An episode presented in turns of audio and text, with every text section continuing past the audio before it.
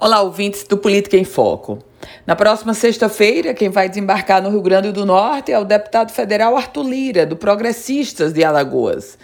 Candidato a presidente da Câmara dos Deputados, tendo como passaporte o fato de ser candidato apoiado pelo presidente Jair Bolsonaro, Arthur Lira vai cumprir uma agenda intensa, mais rápida. Concede uma entrevista coletiva vai ser recebido pelo prefeito de Natal, Álvaro Dias, pelo presidente da Assembleia Legislativa, deputado estadual Ezequiel Ferreira.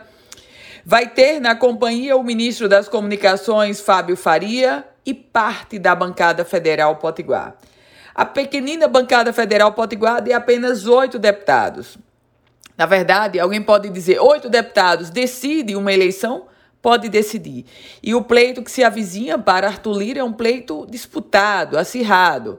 Ele tem pela frente o deputado federal, presidente nacional do MDB, Baleia Rossi. E há um detalhe: assim como na eleição normal, nas eleições majoritárias, proporcionais, lá no Congresso Nacional, também não há uma espécie de fidelização partidária. E não quer dizer que o fato de Baleia Rossi ser do MDB, ele consegue congregar toda a bancada do MDB. E assim sucessivamente. Por isso, muito natural que Arthur Lira desembarque no estado do Potiguar. Cumpre uma agenda rápida, como eu dizia, a bancada é pequena mais vale em tempos de eleições acirradas.